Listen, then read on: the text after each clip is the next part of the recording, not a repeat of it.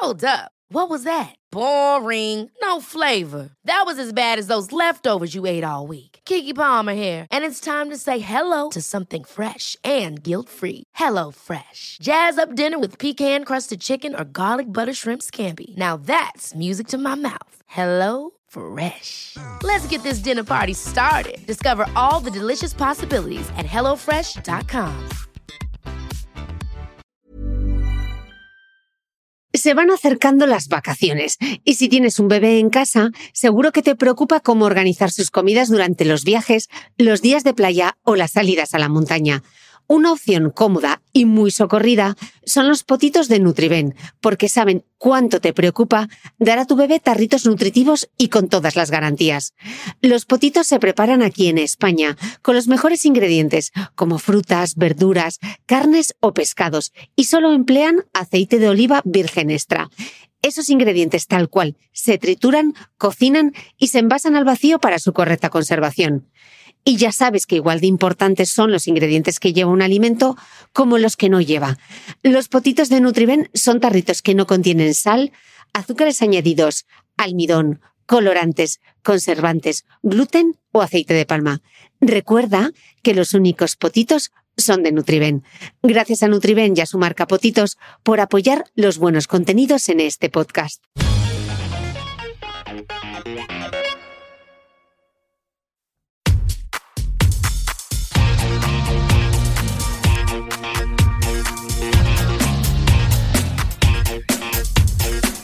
Hola, soy Cristina Mitre, periodista y autora del blog de Beauty Mail.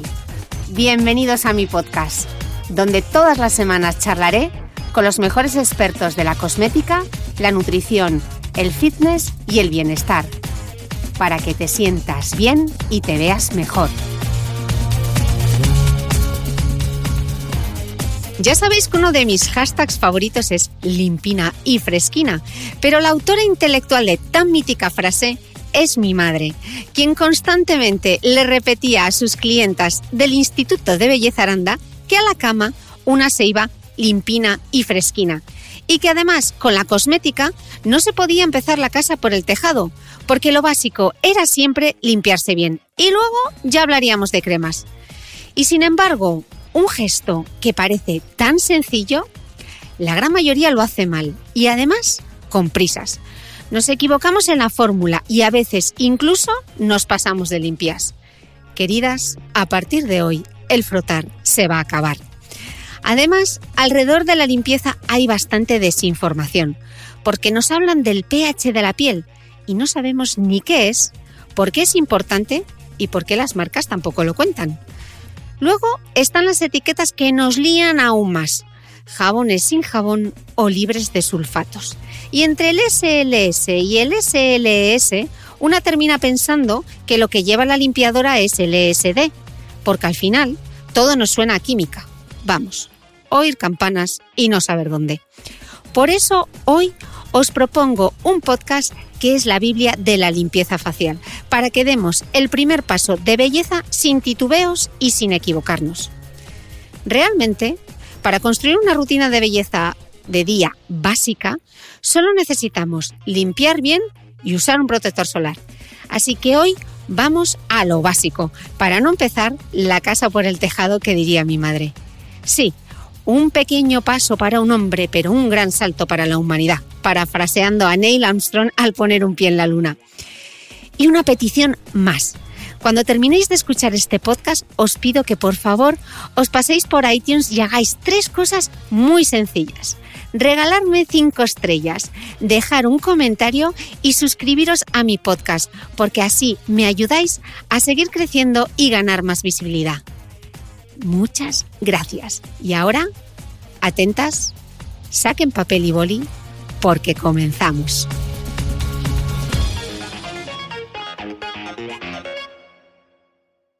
Bueno, ya sabéis que esta mañana me he pegado el madrugón, me he venido a Málaga porque eran aquí las jornadas de dermofarmacia andaluzas y tenía gente a la que quería entrevistar desde hacía tiempo y una de ellas es Gita Sehaki. Ella es farmacéutica, experta en dermofarmacia y formulación magistral y fundadora de Sehaki, una línea de cosmética natural de venta exclusiva en farmacias que en mi Instagram y en mi blog la habéis visto ya en varias ocasiones. Así que Gita, millones de gracias por estar aquí conmigo, por tomarte un café y hablar del temazo.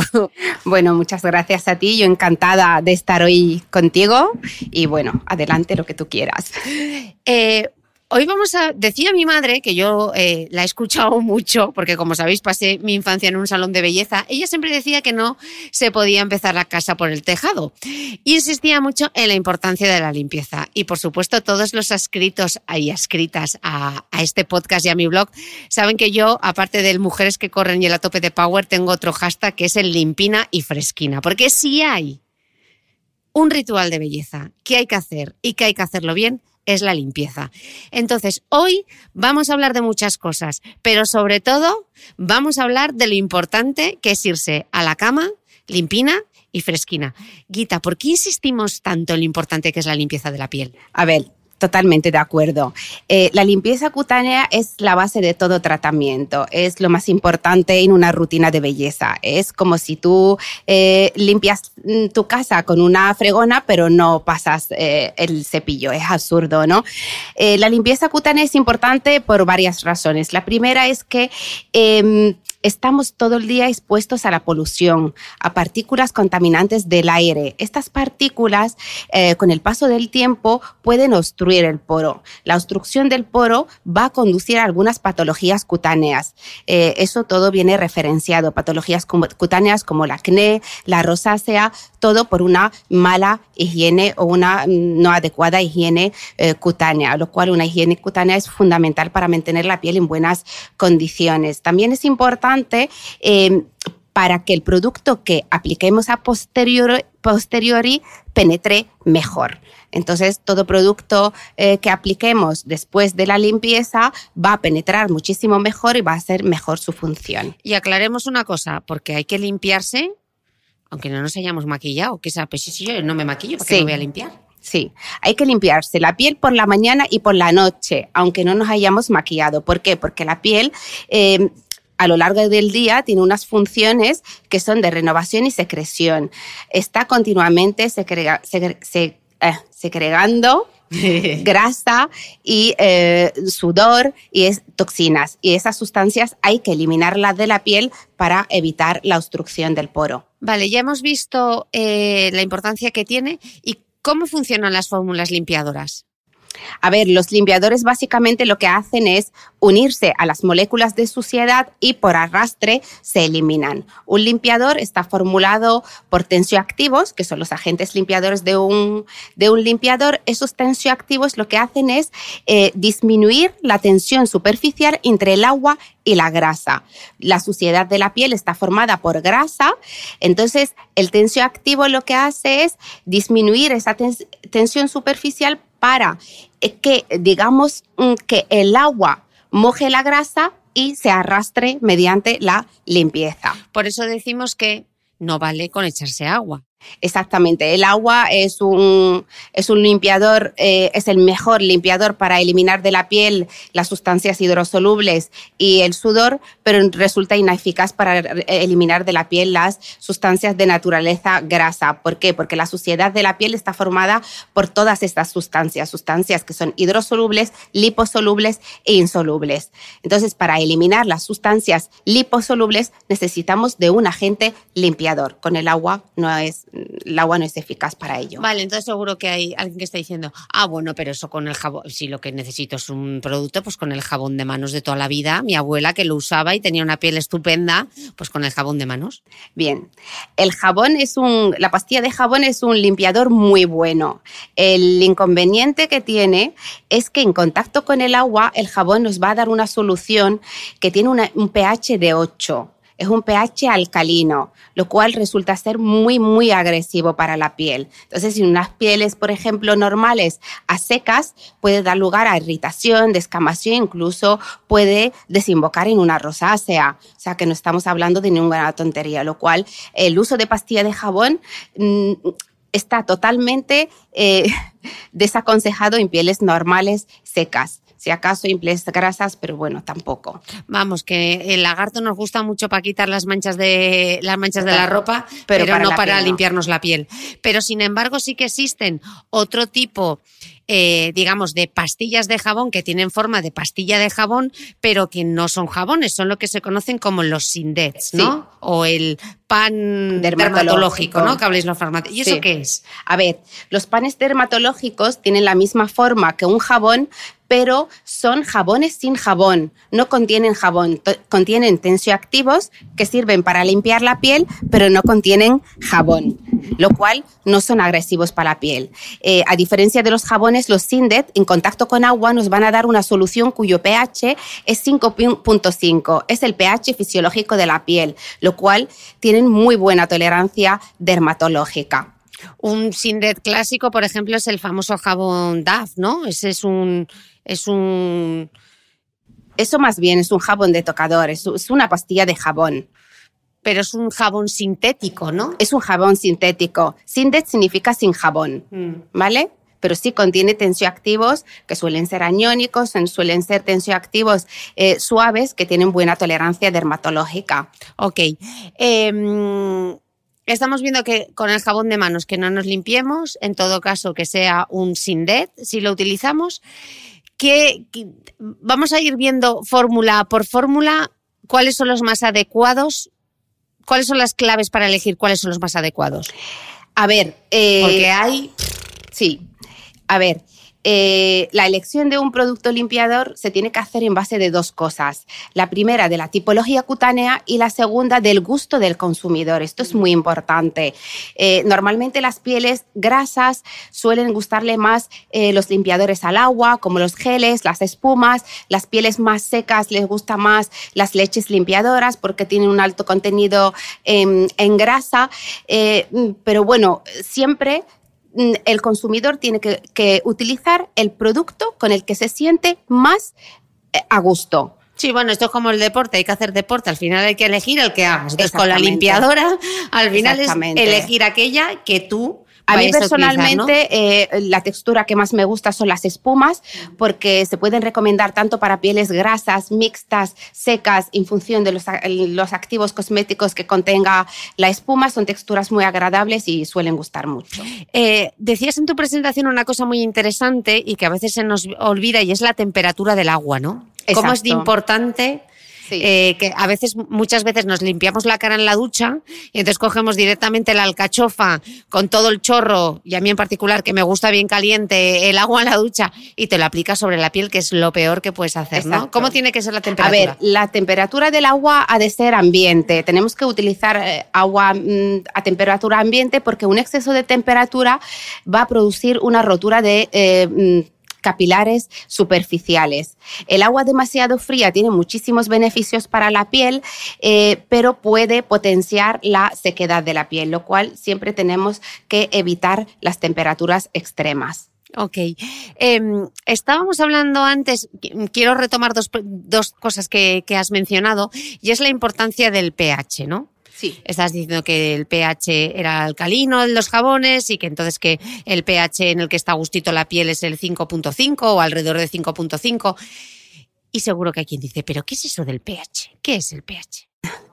A ver, el pH es una medida de acidez o alcalinidad. El pH neutro es el pH 7, que es el pH del agua pura. Entonces, toda sustancia que esté por debajo de pH 7 va a ser una sustancia eh, ácida y por encima del pH 7 va a ser alcalina. Esto es el pH. Ok, ¿y por qué es tan importante em, tener en cuenta el pH cuando nadie nos habla del pH, porque tú coges un cosmético y son muy pocos los cosméticos que te dicen, tiene un pH de 6.5 o de 3.5 o de 5.5. ¿Por qué siendo algo tan importante? Muy importante. A ver, muchas veces porque, bueno, los propios laboratorios no quieren dar este dato. Para mí, eh, todos los datos que tú le des a un consumidor, toda la información sobre un producto cosmético es muy importante.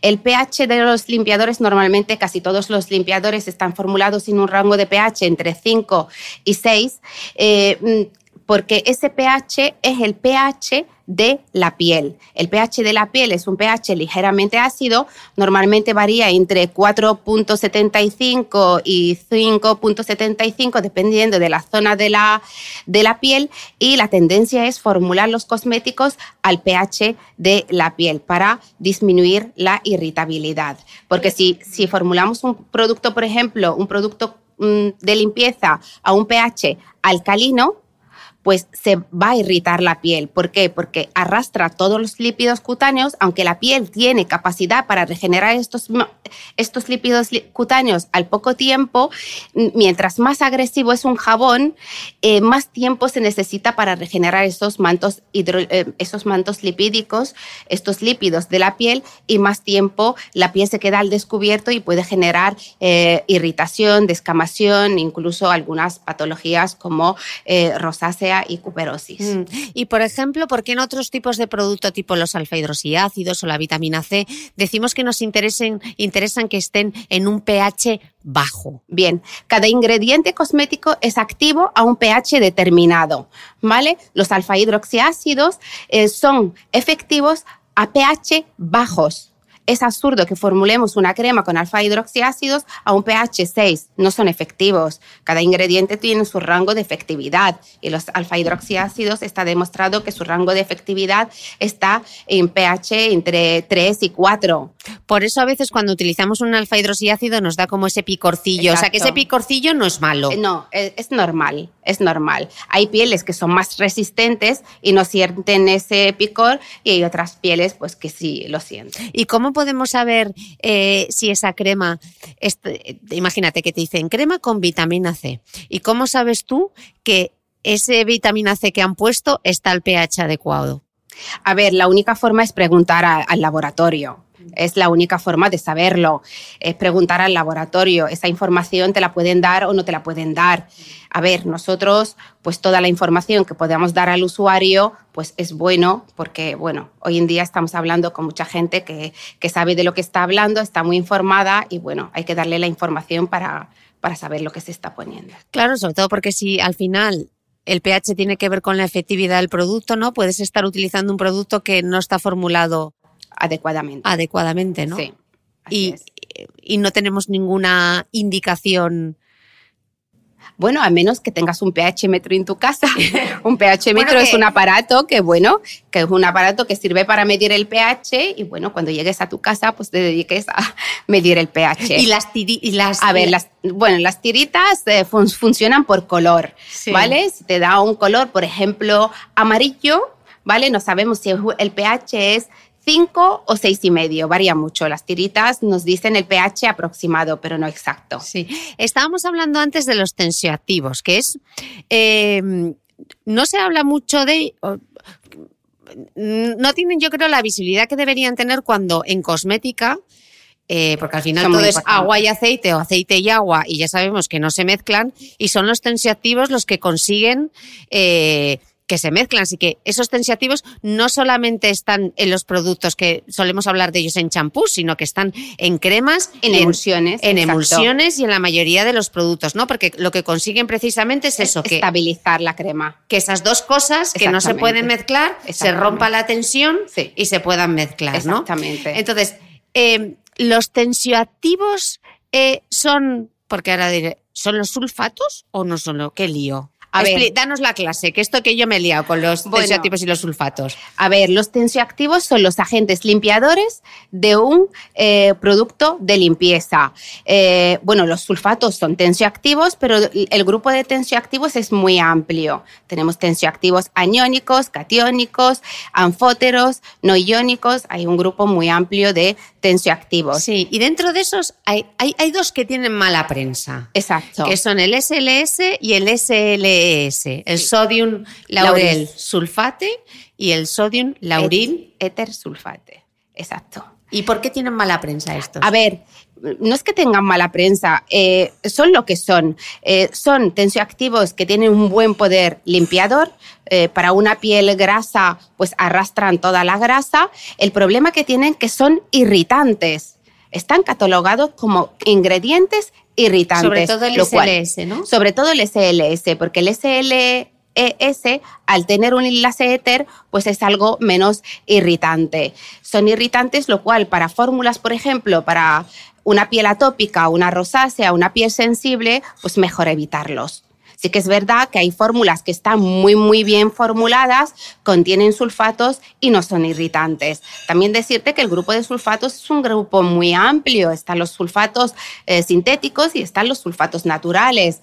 Eh, los sulfatos que tienen mala fama son estos dos. Los sulfatos naturales, bueno, tienen menos poder detergente, pero sí que es verdad que también tienen menos poder irritante. Claro, pero tú te puedes encontrar en una fórmula eh, por eso insisto muchas veces que no se puede eh, juzgar un producto por un único ingrediente, porque tú puedes tener una limpiadora que tenga SLS, pero que luego tenga otra serie de activos o otros eh, cosulfactantes, ¿no? Se llaman, ¿no? Cosulfactantes o tensioactivos secundarios que se añaden a la fórmula para conseguir un mejor poder detergente y disminuir la irritabilidad del tensioactivo primario, que es el aniónico, que son los sulfatos. O sea que muchas veces cuando vemos este claim de sin sulfatos... A ver, a mí no me gusta esto. ¿Por qué? Porque primero la ley no lo permite. La ley no permite poner los envases, los etiquetados, sin sulfatos, sin parabenes, porque estamos diciendo que una, que una sustancia eh, es mala. Los sulfatos no son malos, ni los parabenes tampoco son malos. Sí que es verdad que, bueno, que yo mm, pero te los usas, por ejemplo. No, no los usamos y ahora te diré por qué no los usamos. Nosotros, bueno, no, utilizamos parabenes porque utilizamos otras alternativas. No utilizamos sulfatos porque utilizamos otras alternativas. Pero no vendéis en vuestra comunicación que no, en el packaging. Eso no está permitido por ley. Eh, la ley te dice que, que, bueno, en el packaging tú puedes decir sin gluten, porque hay personas que tienen alergia al gluten y facilitar la identificación de esta sustancia en el etiquetado, pero no puedes poner sin sulfatos porque eh, no, no, no puedes decir que los sulfatos son malos. Bueno, aunque la etiqueta sin gluten en cosméticos, o sea, a mí me da el ataque de risa, porque ¿quién se va a tomar? O sea, es como, ¿qué te vas a beber el champú? O sea, hmm. eh, es un poco, como dicen los ingleses, misleading, ¿no? O sea, ningún champú os tiene que poner sin gluten porque mm, aunque lo apliques, eh, o sea, lo estás aplicando externamente y además es un producto aclarado y ni siquiera en un labial, o sea, no tiene sentido. Está muy poco tiempo en contacto con la piel, lo cual no tiene. Sin gluten no tiene sentido. Bueno, que, que, ya me estaba yendo yo de mis amigos los parabenos. Eh, los parabenos, volvemos a los parabenos, los conservantes. Tú no los utilizas en tus fórmulas. Entonces, pero claro, un gel limpiador que tiene tanta agua, sí o sí hay que meterle un conservante. Si no utilizamos un parabeno, ¿qué alternativas a los parabenos hay? Bueno, hay muchísimas alternativas a los parabenes. Nosotros somos cosmética natural y utilizamos otro tipo de eh, conservantes. Nosotros el conservante que estamos utilizando ahora mismo es una mezcla de, hidroacético con un bencil alcohol.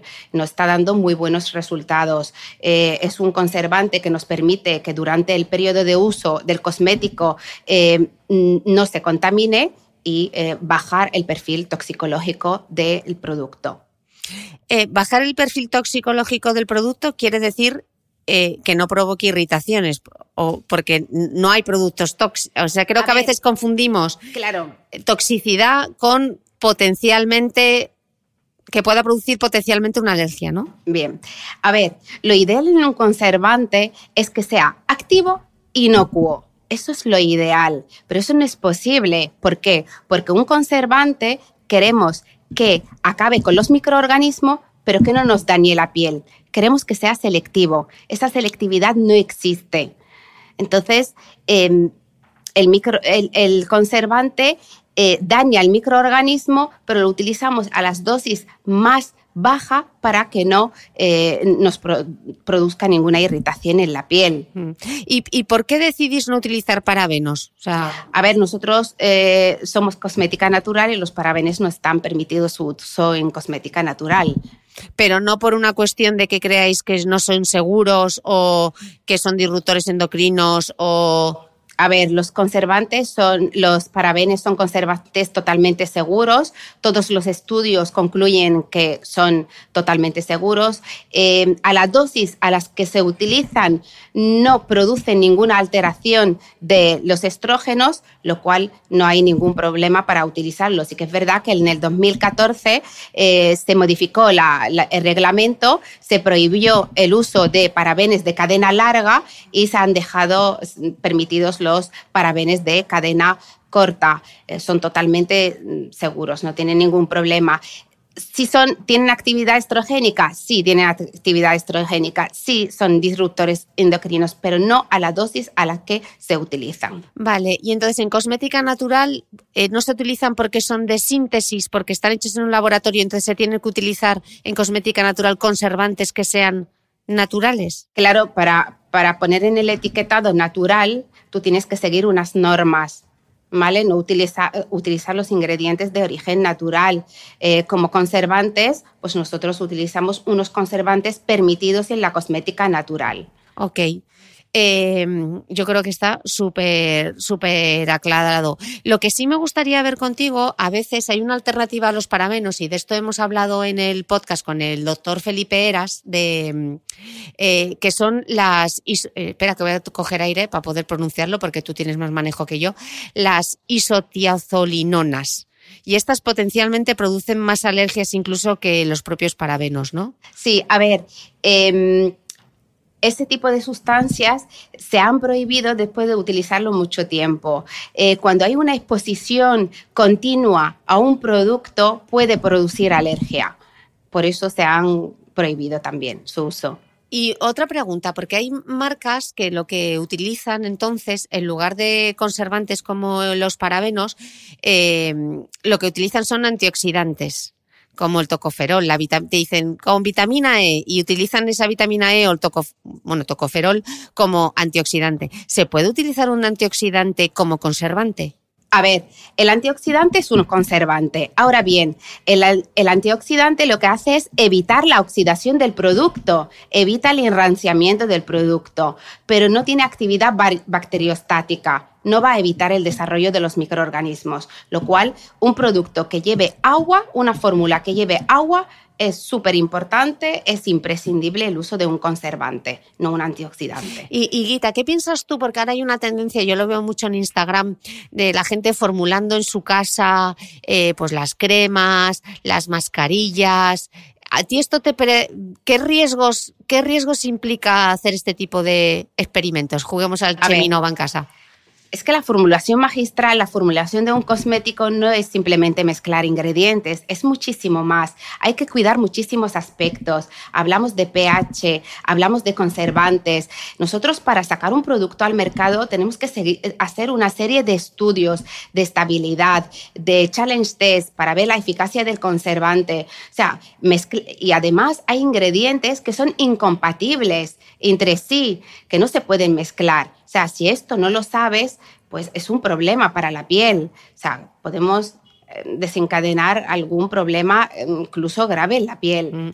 Y una pregunta, ¿tú qué formulas? Em, y estás habituada y nos puedes contar cómo es el proceso. ¿Cómo se formula un cosmético? O sea, tú imagínate, te digo yo ahora, eh, Guita, vamos a hacer una crema hidratante. Así, porque me apetece hacer una crema hidratante. La crema hidratante de Cristina Mitre. ¿Por dónde empezaríamos para formular un cosmético? Para formular un cosmético empezamos, la primera parte es con lápiz y papel, eh, elegimos los ingredientes según el tipo de piel, eh, una crema lleva un emulsionante, el emulsionante adecuado para conseguir la textura adecuada, los ingredientes para... Eh, para una que tiene una función específica. Después de elegir todo esto, los conservantes también son súper importantes y a nosotros los formuladores nos causan un dolor de cabeza enorme los conservantes porque cuando tienes ya la fórmula entera, ya viene el conservante. ¿Y qué pasa? Puede ser que el conservante al final me modifique la viscosidad del producto. Exactamente, me modifique la viscosidad del producto. Puede ser que no sea efectivo a ese rango de pH al que estoy trabajando. O sea que el conservante es súper importante. Yo personalmente la, la fórmula la empiezo por el conservante. Pienso, tengo este conservante. Ahora bien, ¿me vale para esta fórmula? Sí y ahora adapto un poco, es lo más complicado, pero bueno, y lo adaptamos a la fórmula. Nosotros tenemos nuestros clientes, lo que hacemos con nuestros clientes es un poco trabajar los dos y nos dicen, pues quiero una emulsión para piel grasa con, con estas características, con este perfume y tal, y nosotros pues vamos haciendo muestras hasta llegar a, eh, al segundo paso, que es el desarrollo de la fórmula en laboratorio. Vale, y, y un paso previo, todos esos esos ingredientes que tú quieres poner en la crema de Cristina Mitre, tú dices, voy a poner tocoferol o el ingrediente no sé qué. ¿Hay algún sitio en algún registro que te diga esta sustancia solo se puede utilizar en esta cantidad determinada? Por supuesto. ¿cómo, se legisla todo eso? Por supuesto, hay una legislación de los productos cosméticos. De hecho, bueno, todo lo que esté, toda persona que esté interesada se puede meter en el COSING, C-O-S-I-N-G.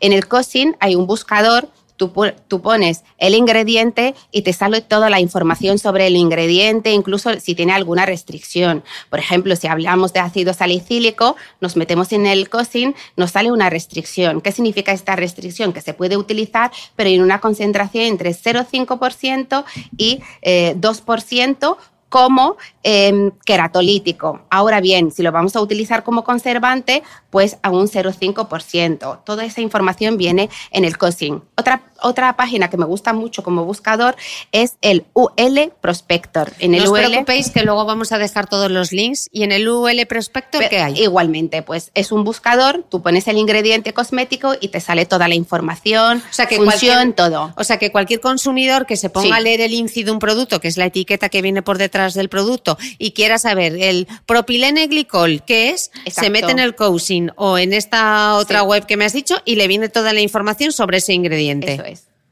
Vale, entonces ya tenemos la crema de Cristina Mitre. ¿Qué vamos a hacer? Una crema hidratante con antioxidantes para todas estas mujeres que hacemos mucho deporte al aire libre, que tenemos mucho ajetreo.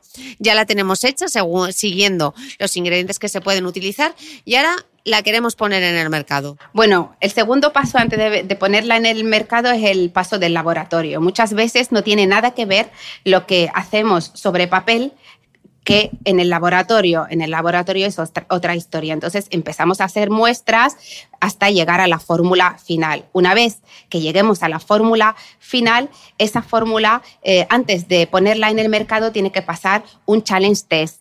que es un challenge test? Es un test de eficacia del conservante.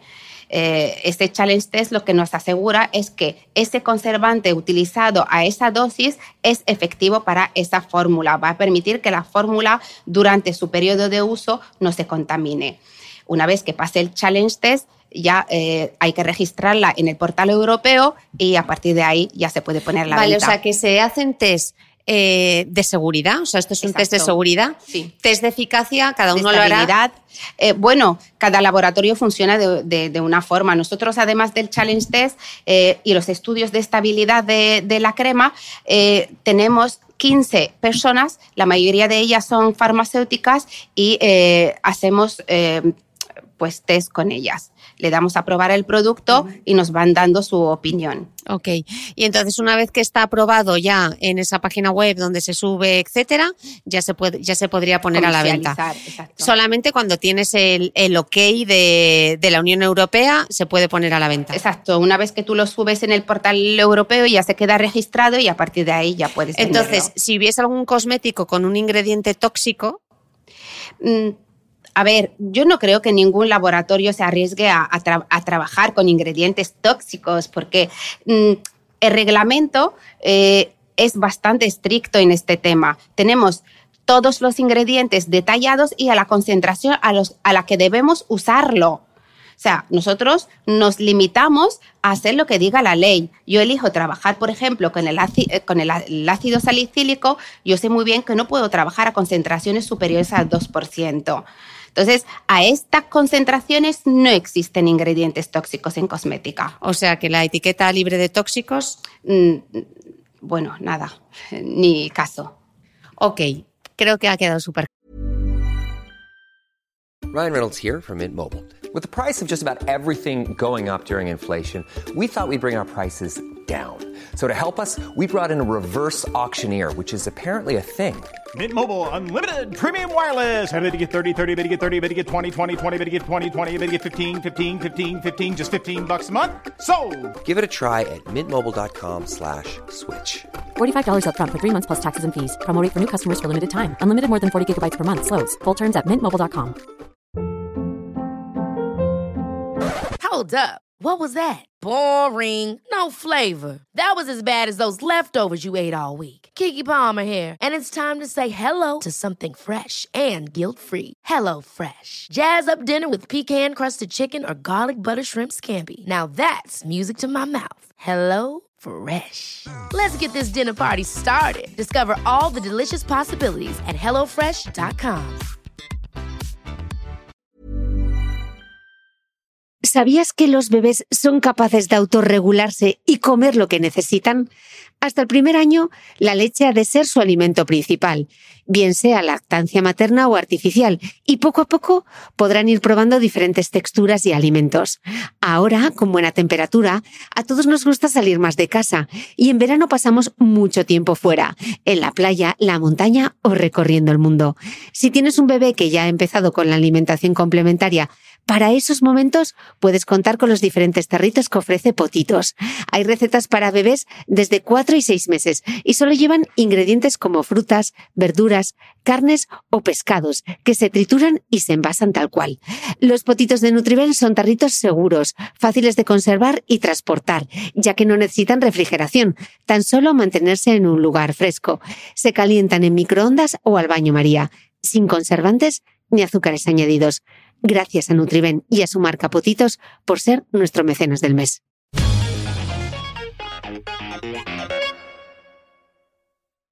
Claro. Yo quiero volver a las fórmulas limpiadoras, porque tú me has dicho las, las espumas y hay también otras muchas, muchas cosas. Sí. Están las espumas, están las aguas micelares, están los bálsamos, el sistema de doble limpieza del que podemos hablar, eh, los aceites. Entonces, vamos a ir desentrañando eh, cada una. Estabas diciendo que para ti las espumas es un producto que funciona fenomenal. Maravilloso. En Me cualquier encanta, tipo de piel. textura, todo. Pues Sí. yo te voy a decir que a mí la espuma me gusta mucho y tu espuma me gusta mucho, pero a mí lo que más me gusta es el agua micelar. Me parece uno de los grandes inventos, que es un tensioactivo. Sí, a ver, el agua micelar a mí me encanta, pero mm, a ver, a mí me gusta la limpieza al agua. El agua tiene muchísimos beneficios para la piel. Debemos de utilizar un limpiador al agua. Ya después, como segundo paso, si te gusta el agua micelar, utilízala, pero siempre como segundo paso. El primer paso siempre, siempre, siempre tiene que ser al agua. El agua tiene muchísimos beneficios para la piel, favorece la microcirculación, cierra el poro. O sea, mejor que esto, Sí, yo pero- recomiendo mm, por la mañana que se utilice, por ejemplo, un producto al agua y por la noche, depende si la persona se maquilla o no se maquilla. Si la persona se maquilla mucho, recomiendo como primer paso aceite limpiador, como segundo paso espuma y como tercer paso agua micelar. Si la persona no se maquilla mucho, por la mañana que utilice su producto al agua y por la noche una espuma limpiadora y luego el agua micelar. Eh, un producto, ya están diciendo, ¿y un producto al agua? ¿Qué es un producto al agua? Bueno, eh, es un gel limpiador, una espuma limpiadora, un aceite limpiador, todos esos eh, pro- productos que emulsionan con el agua. Vale. Eh, la gente se sorprende mucho cuando tú dices que un agua micelar no es otra cosa que un tensioactivo. Entonces, explícanos Sí. un poco. A ver, eh, la ¿qué- fórmula qué de un- agua micelar. ¿Qué es una, qué es, qué es una micela? A ver, el agua micelar es, eh, la fórmula de un, un agua micelar es muy básica. Es una mezcla de, principalmente de agua, tensioactivos y por supuesto otros ingredientes. Eh, los tensioactivos son en la- las aguas micelares están organizados en micelas. El tensioactivo está dentro de la micela, que son pequeñas esferas. Estas esferas en contacto con el agua, con la, la grasa de la piel, por arrastre sale el tensioactivo y se arrastra la suciedad. Así funcionan. Ok, y tú las, claro, yo las, yo las utilizo mm, diferente a como las utilizas tú, porque tú lo dices como, eh, como la prueba del algodón al final, pasar el agua micelar Totalmente. para, Es para que no quede nada. Es Y ahora te voy a decir yo, pues yo no la uso así, porque yo lo hago al revés. Yo utilizo el agua micelar primero y luego utilizo o un gel, o una espuma, o una leche, o un bálsamo. Te diré que si utilizo un bálsamo, primero utilizo el agua micelar, luego utilizo el bálsamo y como después del bálsamo probablemente me meta un retinol o alguna cosa así, pues entonces me vuelvo a dar otra pasada de agua micelar para que ya no me quede resto de grasa ni nada y ya ponerme el tratamiento. Bueno, hay muchísima gente que lo hace así. No hay una norma que diga primero agua micelar y luego limpiador o primero limpiador o agua micelar, como le gusta a la persona. Así que es verdad que hay personas que se maquillan muchísimo y para ellas es mucho más cómodo eliminar el maquillaje con el agua micelar y luego limpiarse con un producto al agua, ya según lo que le gusta a cada persona. Sí, y, otra, y, otro, y otro tema de debate, eh, porque normalmente los laboratorios dicen, no, el agua micelar eh, no hay que aclararlo. Yo yo lo aclaro, porque al final no deja de ser un tensioactivo que sí, que será eh, Sí, suave, pero, yo prefiero aclararlo. Sí, bueno, si, si, es, si estás más cómoda así, no hay ningún problema, pero muchas veces estos tensioactivos tienen otras propiedades que son hidratantes. Por eso, eh, la cosa de no aclarar, para que se te quede esa sensación de hidratación en la piel. Vale, eh, compro. Bueno, una cosa que coincidimos mucho y a las dos nos gusta mucho son los bálsamos y los aceites limpiadores. a mí me parece, me parece el gustazo. lo, mejor. Entonces, cuéntanos cómo incorporarlos, porque claro, alguien va a decir, ya, Cris, pero eso para pieles eh, que no sean grasas. Pero para nada, para nada. Explica el por qué. Para nada. Los aceites limpiadores, hay muchísimos aceites limpiadores en el mercado. Eh, sí que es verdad que tenemos que fijarnos en el INSI del limpiador y los ingredientes, en el listado de ingredientes, y dependiendo de los aceites que lleve el, el aceite va a estar indicado a un tipo de piel a otro, o a otro tipo de piel. Em, hay aceites limpiadores que, está, que son fórmulas muy indicadas para pieles grasas porque están formulados con aceites de baja viscosidad. Son los aceites de tacto seco, no son comedogénicos, no dan nada de grasa. ¿Y, cómo los vemos en el INCI? En el INCI, bueno, puede aparecer, por ejemplo, un, ejemplo como Caprilic Capric Triglyceride, este aceite de tacto seco es muy utilizado, octildotecanol, coco caprilate, mm, pues eh, eh, con el cocin esto es muy fácil. O sea, eh, te metes en el COSIN, mete el, bueno, en el UL Prospector quizás esta búsqueda es más interesante, ponemos eh, el, ingrediente y nos sale directamente la función sale como eh, ésteres, aceites de baja viscosidad. ¿Y cuáles son tus bálsamos y aceites limpiadores favoritos?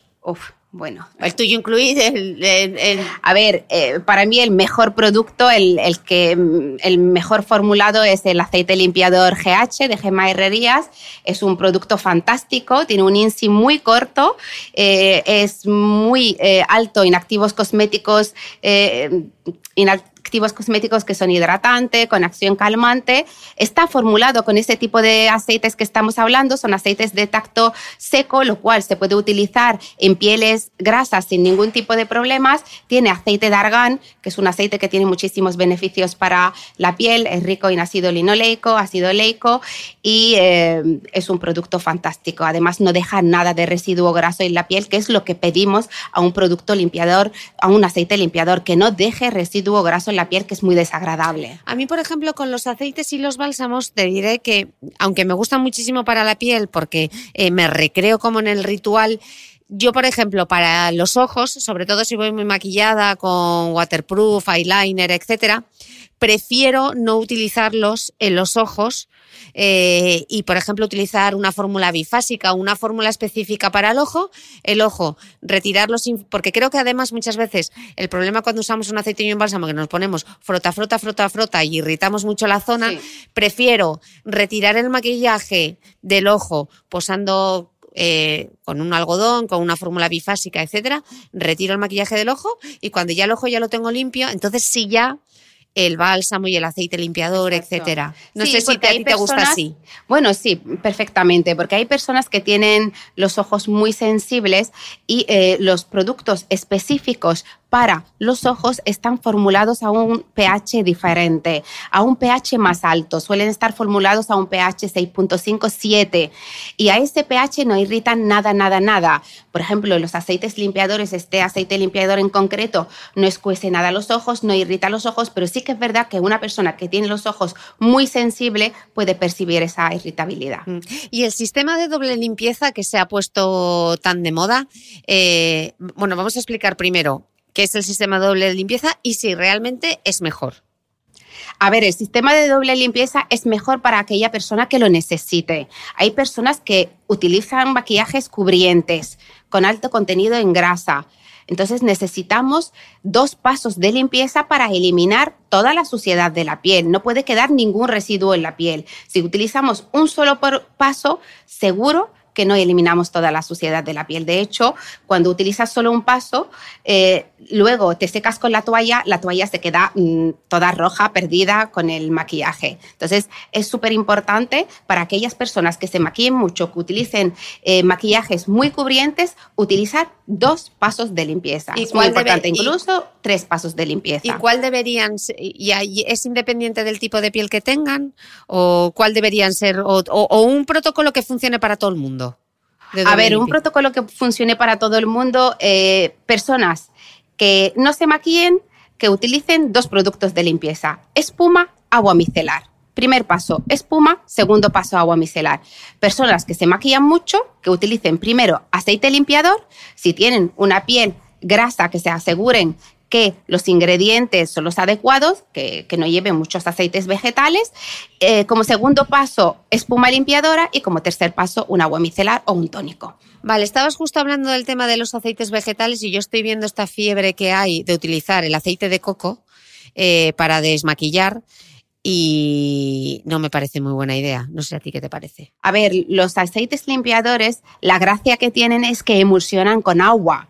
Entonces, al emulsionar con agua se arrastra toda la suciedad y no se deja residuo graso. A mí me parece súper incómodo porque limpiarte con un aceite, luego que se quede la piel con ese residuo graso, no, no, no es muy... Bueno, y luego que el aceite de coco es comedogénico. Es totalmente, totalmente. que, tapona el poro, con lo cual el aceite de coco está muy bien para... Mm, una piel muy seca, mm. pero para una piel mixta, normal, pues debe de evitarlo. Sí, y luego el frota-frota, que esa es otra.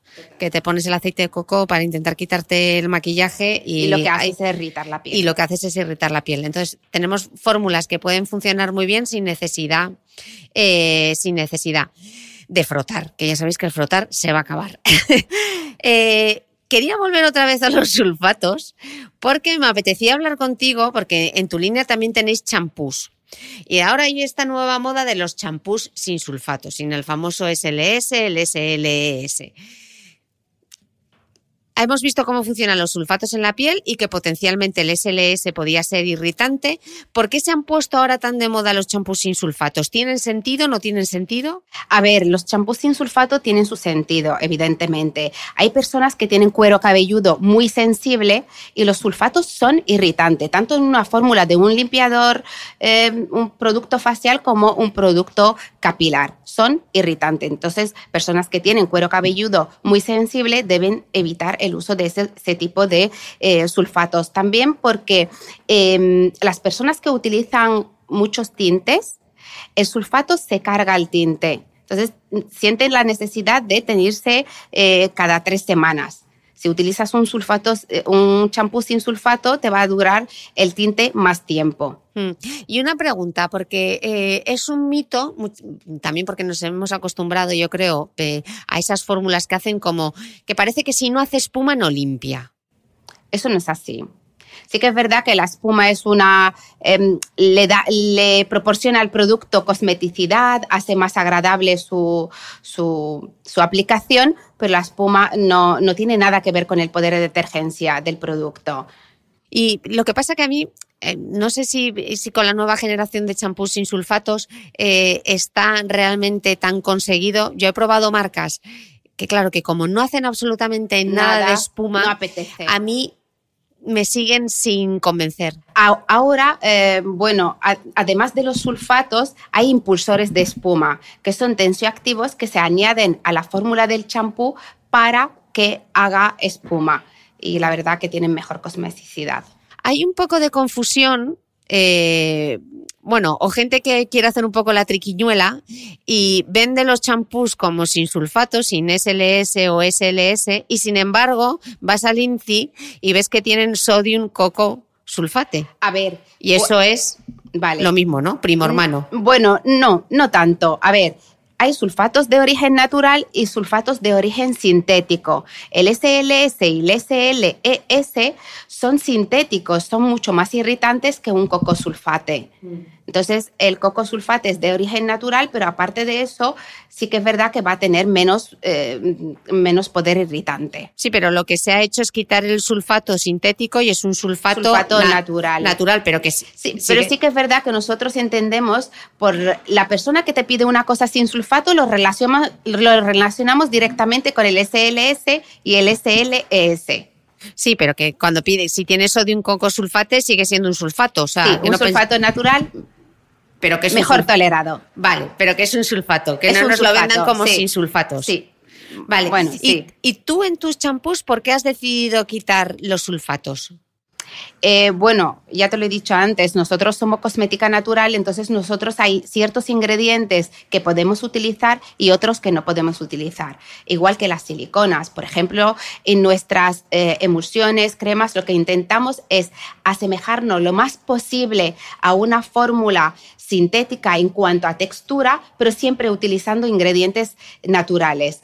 Por ejemplo, el tema de siliconas, hay sustitutos de siliconas sin natural. Una crema con siliconas te la aplicas sobre la piel y la verdad que tiene una extensibilidad eh, espectacular, una textura muy agradable. Sin embargo, nosotros lo que utilizamos son sustitutos de la silicona como el aceite de babasú, eh, isoamil laurate, una serie de aceites que actúan como la sil- silicona y nos proporcionan esa textura eh, a, la piel. Lo que intentamos siempre es eh, mejorar la textura, pero siempre con ingredientes naturales. Ok, pero no porque sean mucho más seguros, sino simplemente porque es vuestra vocación. Todos, son seguros. Eh, lo utilizamos también para, para, para, para cuidar mucho el tema de la eh, irritabilidad. Ok, y también me imagino que tendrá que, ser un punto medioambiental, ¿no? Yo un problema que tengo, por ejemplo, con las siliconas y que estoy intentando dejar utilizarlas en los champús, sobre todo, es porque no son biodegradables. Exactamente, sí. Eh, Las siliconas no son biodegradables, es un tema medioambiental,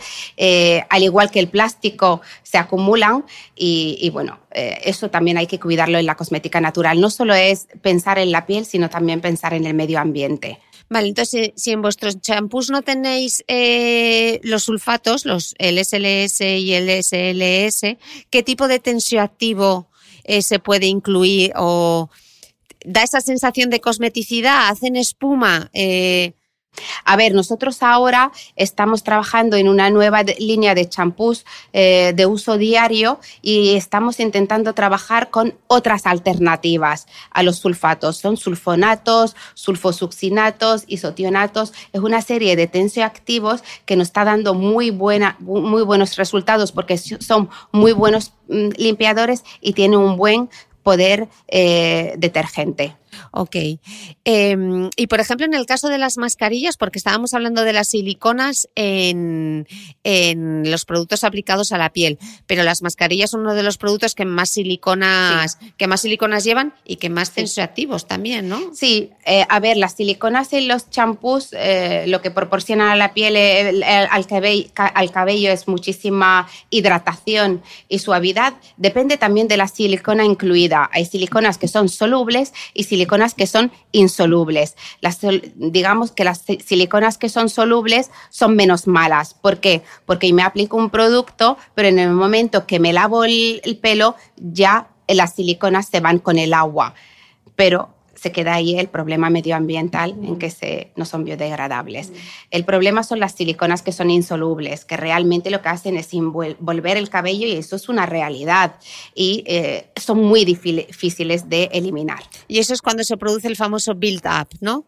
Bueno, hay estudios que, que defienden esto, Que defienden. que de- el- el- las siliconas que no son solubles son muy difíciles de eliminar del cabello, envuelven la fibra capilar y eh, evi- evitan la penetración de los nutrientes. Ok. Entonces, ¿Y eh, esas es cómo se ven en el INCI? ¿Cómo aparecen ese tipo de siliconas? Eh, bueno, las siliconas que son solubles aparecen como PEG, un número y dimeticone. ok, Y mientras mayor es el número, más solubilidad.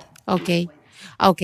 O sea que hay que buscar las que tengan, cuanto mayor sea el número, más Me- solubles. Más solubles son mejor, mejores. mejores. Porque más es fáciles de eliminar. más, fácil- más Sí. fáciles de eliminar. Y luego todos los productos de acabado, porque los productos de acabado anda que no llevarán siliconas ni nada. Exacto, sí. Sí, ahora hay muchos sustitutos de, de silicona. De hecho, han salido muchísimos productos naturales eh, para como acondicionadores capilares, incluso en seco, y no contienen si- siliconas y están dando muy buenos resultados. Lo que pasa que, Guita, claro, si utilizamos eh, un producto, un champú sin sulfatos, pero luego utilizamos productos de acabado tipo lacas, gominas, No van a ser efectivos.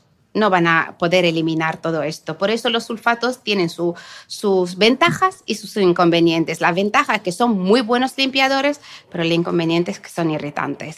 Entonces, por ejemplo, podría ser una buena idea eh, que en nuestra rutina de cuidado capilar, eh, sobre todo como yo, por ejemplo, que utilizo mogollón la laca. A mí me gusta la laca el net porque es lo único que me deja el flequillo en su sitio.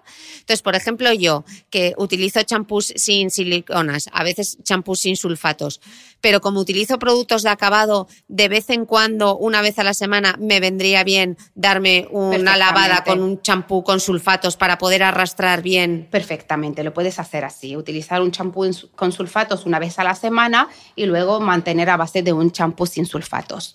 Y por ejemplo, la gente que se hace las queratinas, eh, entonces la taninoplastia y todos estos tipos de protocolos, ¿por qué se les recomienda normalmente que utilicen un champú sin sulfatos?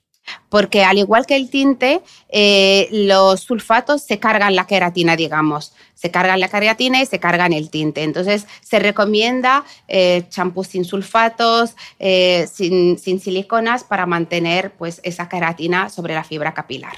Vale, eh, para ir cerrando un poco, me gustaría hablar de la piedra angular de tu, de, tu línea, que además es algo que a mí me encanta y es el aceite de argán y que he hablado muchas veces en, creo que junto con la manteca de karité, el aceite de argán y la rosa mosqueta, son las tres cosas eh, que a mí más me gustan, aunque haya gente que se pueda pensar que no me gusta la cosmética natural, me encanta la cosmética natural, pero la cosmética natural bien hecha, bien razonada y que no quiere meter miedo eh, a los consumidores. Eh, pero no todos los aceites de argán son iguales. Para nada, para nada. No todos los aceites de argán Porque son muchas veces iguales. vamos a Marruecos y viene la gente, ay, te he traído un aceite de argán y yo, ¿y dónde lo habrá comprado? Exacto. A ver, el aceite de argán es un aceite que solo y exclusivamente eh, se extrae de un árbol que crece en Marruecos. Eh, el aceite de argán bueno, digamos, en el INSI, como se rec- reconoce, en el INSI solo viene espinosa, kernel, oil, nada más. Eso es lo primero. Y lo segundo, el aceite de argán nos tenemos que informar si está desodorizado o no está desodorizado. Esto es súper importante, porque el aceite de argán que está desodorizado, porque el aceite de argán normalmente no huele bien, el de mala calidad, porque en las zonas arganeras normalmente hay cabras. Las cabras se suben al árbol, se comen el fruto y vomitan o defecan la nuez. Si esa nuez se recolecta para obtener el aceite, el aceite huele mal lo cual hay una necesidad de desodorizarlo para eliminar el mal olor y también para eliminar las bacterias. Entonces se desodoriza y nos aseguramos de que eh, el aceite eh, no, no huele mal. ¿Qué pasa con la desodorización? La desodorización es un proceso químico que em, afecta a gran parte de los ingredientes del aceite de argán. Por ejemplo, los, los aceites esenciales, que son el aceite, el, el ácido linoleico el ácido oleico, que son muy sensibles al calor. En el momento que se desodorizan, pues pierden eficacia. Nosotros, nuestro aceite de argán es un aceite de argán 100% puro, eh, no está desodorizado porque las zonas arganeras son zonas protegidas donde no entran cabras y el fruto se recolecta entero y sin despulpar. De esa forma nos aseguramos de que no ha pasado por el aparato digestivo del animal y no hay necesidad de desodorizarlo, lo cual mantiene intacta sus, eh, su concentración en ácidos grasos esenciales. Y se hace prensado en frío, ¿no? Exacto. Expliquemos qué es el prensado en frío para que la gente lo sepa. El prensado en frío consiste en que eh, la nuez de argán dentro tiene una almendra, esa almendra en un aparato, eh, lo que hace el aparato es el prensado en frío, nuez por nuez, produce el aceite. No se somete a calor en ningún momento. Eh, si se somete a calor, evidentemente vamos a tener más aceite y menos tiempo, pero eh, se va a perder efectividad. El prensado en frío es, es, eso. ¿Y el aceite de argán es bueno para todo tipo de piel? O sea, ¿una piel grasa puede utilizar un aceite de argán? A ver, eh, el aceite de argán es muy bueno para muchas cosas, pero la palabra aceite y la piel grasa son, son incompatibles. La piel grasa no le gusta la palabra aceite. Eh, a mí me han llegado muchísimos, muchísima gente que me ha preguntado que tenía acné y quería utilizar el aceite de argán. Yo como farmacéutica no recomiendo el aceite de argán para el acné. Hay productos que son muchísimo más efectivos. El aceite de argán es efectivo para el envejecimiento de la piel, como nutritivo. Eh, aporta muchísimo beneficio para el cabello, para las uñas, para la piel demasiado seca, es muy nutritivo. Nosotros hemos hecho algunos estudios con, un hospital a través de una enfermera en la unidad del sueño. La unidad del sueño son pacientes que utilizan mascarillas de, eh, de respiración y les salen úlceras. Eh, hemos utilizado el aceite de argán con estos pacientes y nos ha dado muy buenos resultados porque tiene un poder reparador y regenerador extraordinario. Y una pregunta en el pelo, porque mm, aplicar aceites en el pelo hay mucha gente que le da como pavor, pero eso me va a dar más grasa. ¿Cómo se aplica un aceite en el pelo? ¿Cómo aplicarías eh, tú el aceite de argán en el pelo? Eh, depende del tipo de, pelo. Entonces, si una persona tiene cuero cabelludo muy seco, nosotros recomendamos la aplicación del aceite de argán tanto en el cuero cabelludo como en el el resto del cabello. Si una persona tiene cabello, el cuero cabelludo graso, se, se, aplica el aceite de argán de media punta hacia abajo. Antes de lavarte el pelo, te lo aplicas una media hora, una hora y luego te lavas el pelo. Y ya está. Y ya está. Incluso personas que tienen el, pelo muy seco, una vez que se haya mm, limpiado con el champú, puede aplicarse unas gotas en las puntas. Como si fuese un producto de acabado, ¿no? Exacto. Pues eh, yo creo que hemos cubierto un montón de cosas. Hemos hablado de tensioactivos, de los famosos sulfatos, de los parabenos, como no, del aceite de argán. Ha sido un gustazo de la limpieza. Espero que a nadie tenga ninguna duda. Eh, por supuesto que le voy a preguntar a Guita que me pase cuáles son sus productos favoritos. Os lo voy a dejar todo en las notas del blog para que podáis ver qué es lo que utiliza ella y qué es lo que le gusta. Así que yo solo puedo dar las gracias por ser tan generosa, por darnos tantos trucos del almendruco o de la almendra del argán. Eh, Guita, millones de gracias. Muchas gracias a ti. Espero que vuelvas pronto. Seguro. Gracias. ahora. Y nada, al resto nos vemos el próximo domingo. Gracias. No olvides que todas las notas de este capítulo están en mi blog de beautymail.es. Además, si no quieres perderte ningún capítulo del podcast de Cristina Mitre, suscríbete a thebeautymail.es y a cualquiera de las aplicaciones en las que puedes escuchar mi podcast, como Spreaker, Apple Podcast, Spotify, Evox y YouTube. Solo tienes que buscar el podcast de Cristina Mitre y darle a suscribir. Y un último favor, si entras en iTunes y me dejas un comentario y además me regalas unas estrellas, ayudas a que este podcast tenga cada vez más visibilidad y pueda seguir creciendo. Te espero el próximo domingo con una nueva entrega del podcast de Cristina Mitre.